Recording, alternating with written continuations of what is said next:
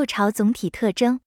六朝是一个社会大动荡的堕期，战乱和分裂使各民族人民被迫四处迁徙，受尽了苦难，但也增加了相互交融的机会，各民族之间的交流，促进了手工技艺的发展。六朝时期的手工业工人已具有一定程度的独立和自由，而在一定程度上促进了某些工艺品种的发展。各个工艺品种中具有突出成就的是瓷器，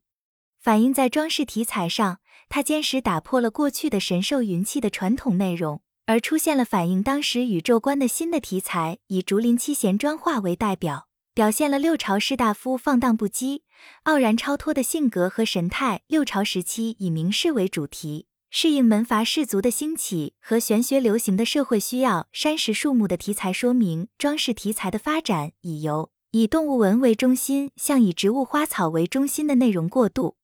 这种大型砖画也反映陶瓷的制作已进人到一个新的阶段。六朝时期的工艺美术具有清秀、空疏的艺术特点。六朝时期是一个动荡的时期，由于阶级矛盾和民族矛盾空前尖锐，佛教的兴起成为人们的精神寄托。